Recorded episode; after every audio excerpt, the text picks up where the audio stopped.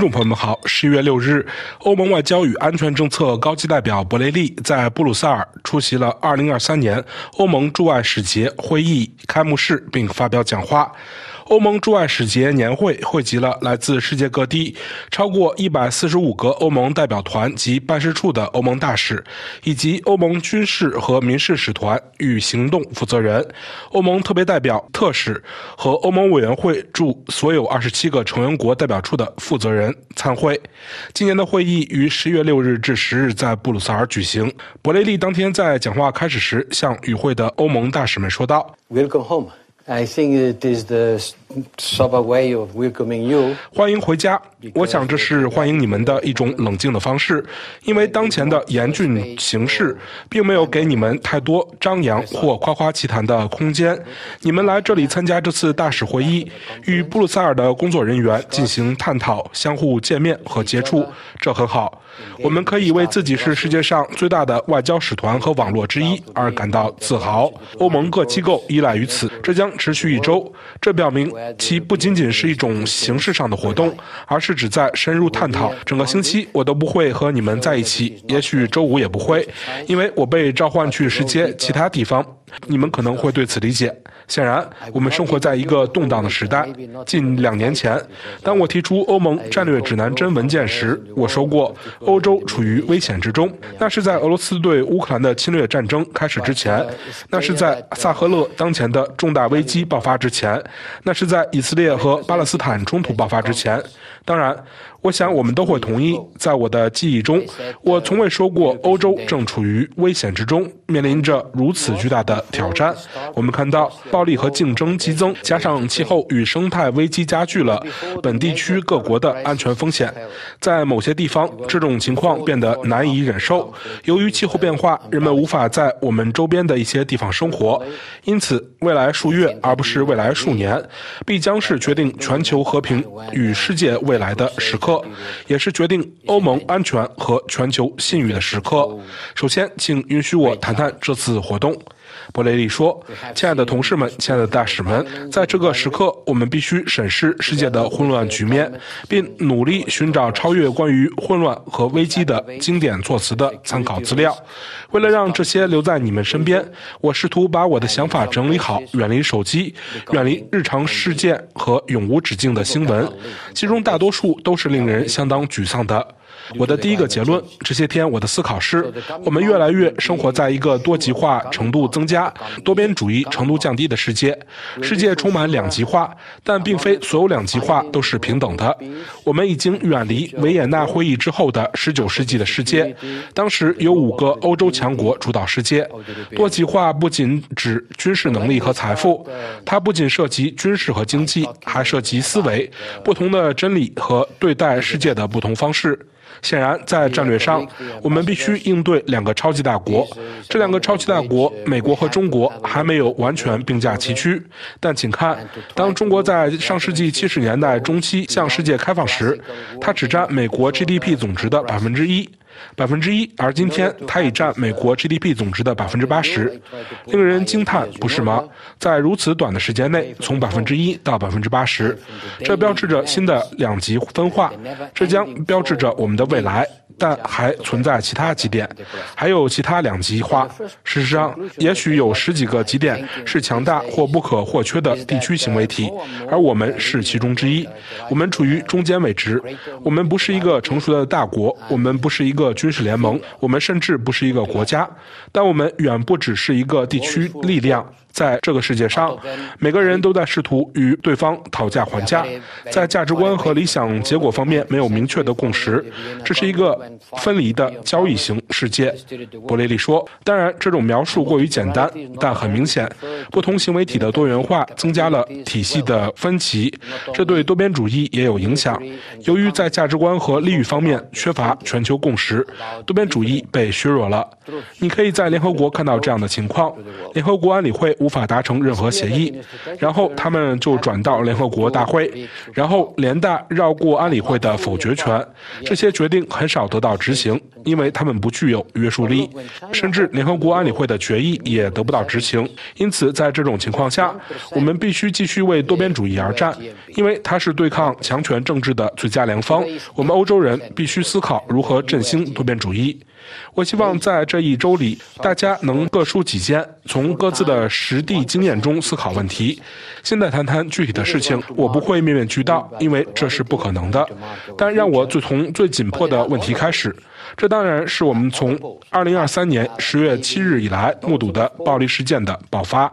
那天早上，当我从危机室打来的电话中醒来时，我有一种与2022年2月基辅开始遭到炸弹袭击时同样的感觉。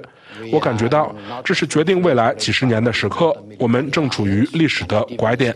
中东正在发生的悲剧是政治和道德集体失败的结果。以色列和巴勒斯坦人民正为此付出高昂的代价。如果我们拒绝把局势看得一目了然，这种代价将继续增加。这种道义和政治上的失败是由于真正缺乏解决以巴问题的意愿。是的，我们正式承诺了两国解决方案，但却没有任何可信的路线图。来实现它。当今以巴问题的实质既不是宗教问题，也不是种族问题，而是一个民族性问题。这是两个拥有在同一片土地上生存的同等权利的民族的问题，因此他们需要分享这片土地。请看看奥巴马文件。美国前总统奥巴马关于以色列和加沙的想法，这非常鼓舞人心。是的，在同一片土地上的两个民族，他们必须分享这片土地。问题是，今天我们没有就分享的条件达成任何协议，或者说，我们有一个还记得三十年前的奥斯陆协议吗？是的，我们有过。但我们根本没有得到执行，这就是问题所在。与此同时，暴力也在增加，数字确实令人震惊。不仅仅是哈马斯上次对以色列人发动的可怕袭击和以色列的回应，从2008年到上月7日之前的2023年，受伤和伤亡人数实在太多了。发生了什么呢？奥斯陆协议为什么没有得到执行？因为在一些人的狂妄和另一些人的绝望之下，双方阵营中的否定力量都在。继续壮大，在以色列、约旦河西岸的殖民化一直在进行，而巴勒斯坦人却逍遥法外，并遭受暴力侵害。十月七日之后，这种情况变得更加残暴。三十年前，约旦河西岸有二十七万定居者，现在有七十万人，几乎是原来的三四倍。在巴勒斯坦，完全缺乏远见和旨在偏袒极端主义势力的邪恶计算，导致温和派势力被边缘化。而激进派势力却从中获益。去年，在约旦河西岸，有一百五十四名巴勒斯坦人和二十名以色列人被打死。哈马斯针对以色列平民的野蛮行径，这些野蛮行径绝对毫无道理。不可被原谅，使我们面临着这样一个悖论：即近年来，我们认为，即使当地局势因亚伯拉罕协议而继续恶化，以巴问题也可以得到解决。不仅是我们西方国家，所有人都抱有这种幻想。许多人认为，阿拉伯国家与以色列之间关系的正常化，即理想的正常化，将给巴勒斯坦人和以色列人之间带来和平。但事实并非如此，这没有发生。甚至像美国国家安。安全顾问沙利文这样的人，在十月七日之前也曾说过，该地区几十年来从未如此平静，几十年来从未如此平静。那么，我们如何解决这种盲目性呢？我们如何解释这些矛盾？对我来说，问题的关键在于以巴冲突不再是以阿冲突，现在它正在成为一种宗教或文明之争。昨天，我听到土耳其总统埃尔多安威胁西方说：“听着，你们还想让新月与十字军之争重演吗？”新月与十字军这些话很强硬，我们必须竭尽全力避免这种对抗。在以色列方面，约旦河西岸的极端主义势力决心通过屈服或流亡来结束巴勒斯坦问题；而在约旦河西岸，哈马斯并不存在。在巴勒斯坦方面，伊斯兰极端主义兴起，他们想要摧毁以色列并威胁西方。在他们看来，我们保护以色列，当然，我们确实要保护以色列。没有政治战略的支持，就没有成功的军事。行动，以色列的军事战略还必须遵守国际法，包括寻求尽可能避免平民伤亡和痛苦的法律。忽视人的代价，最终。可能适得其反。我提到奥巴马，但我也可以提到美国前国务卿康德利扎莱斯的一段话。他多年前，即2011年，就非常清楚地解释说：“我们看到的总是同样的情景，哈马斯挑衅，以色列军事回应，国际社会摩拳擦掌。”康德利扎十二年前就说过这一点，这次也不例外。我不知道多年来，美国的所有国务卿都必须在以色列的自卫权和保护美国与盟友及友邦的利益之间寻找微妙的界限。以色列人的过激反应最终使他们失去了国际社会的支持，而这种情况一再发生。二零一一年、二零二三年，我们都处于同一个地方。那么，我们应该做些什么呢？首先，我认为我们欧洲人在道义和政治上有义务参与其中，不仅要提供援助，还要为持久。解决做出贡献。我们在国家建设方面有一定的经验，我们为政治解决做出贡献的能力将是对我们信誉的重大考验。那么，在短期内，首要任务是在暴力中实现和平，这并不容易，因为加沙地带的人道主义悲剧是前所未有的。美国总统拜登一直要求以色列不要被愤怒蒙蔽双眼，我认为这也是以色列最好的朋友必须向他们发出的信息，即不要被愤怒蒙蔽双眼。正如欧洲理事会所指出的那样，自卫权必须根据国际法来实行。布雷利说，但有一点必须明确：我们不会回到2023年10月6日的局面，这必须是一个实现和平的机会，这是我们必须解决的核心问题。冲突没有军事解决。办法没有政治战略，任何人都无法赢得反恐斗争。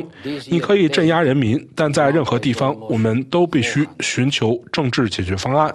即使哈马斯在加沙地带被连根拔起，也解决不了加沙的问题，更解决不了约旦河西岸的问题。因此，反应过度总是可以理解的，但永远不会有效。赖斯的话让我回味无穷，就好像是今天早上说的那样，而这些话是十二年前。说的，我认为我们有三项责任：我们必须继续坚持坚定而平衡的立场，不惜一切代价。避免在欧洲引发这场冲突。自十月七日以来，仅在法国就发生了一千起反犹太行为，必须与这种行为作斗争。反犹太主义或反穆斯林情绪是完全不可接受的。我要在这里当面感谢你们，感谢我们的团队在实地所做的工作，感谢他们为我充分了解日常冲突的情况所做的卓越贡献。说它是休战窗口也罢，但我们需要暴力消退，国际人道主义法得到尊重。从这一角度出发，我认为，作为释放人质的第一步，红十字国际委员会接触人质，以此来平衡人道主义暂停，是我们应该努力采取的举措。大规模增加人道主义支持，从加沙地带撤离第三国国民，以色列做出相称的反应，所有这些都是必要的。与以色列、巴勒斯坦权力机构、卡塔尔、埃及、沙特，当然还有美国和联合国保持沟通的的渠道畅通也是必要的。布利利说，但重要的是要考虑全面和最终的解决办法，这在当今显然是遥不可及的。今天它是遥不可及的。但要以以色列、巴勒斯坦权力机构、阿拉伯国家、欧盟、土耳其和美国以及过去一直发挥重要作用的挪威参与的政治进程方式来实现。如果我们不成功，这是两国解决方案的最后机会。如果我们不成功，我们肯定会世世代代陷入暴力和相互仇恨的漩涡。因此，让我们尽可能多地参与其中。这将是我们面临的最重要的地缘政治挑战，但不是唯一的一个。不要忘记了乌克兰。乌克兰比以往任何时候都需要与俄罗斯的侵略做斗争。如果乌克兰输了，我们也就输了。我们需要保持一致，团结一致的支持乌克兰。我们是乌克兰的。第一支持者，我们比美国提供的支持还多。你们都清楚这些数字。乌克兰加入欧盟的前景，制定实质性的经济和财政援助计划，通过欧洲和平融资机制及双边渠道提供军事援助，提供安全保障，这些都是我们工作的重要组成部分。Bilateral channels, the provision of security guarantees are essential components of our work. 听众朋友们，感谢您的收听，也感谢飞利浦的技术合作。请在我们的 Intar 纵览栏目中查看本期节目的详细内容。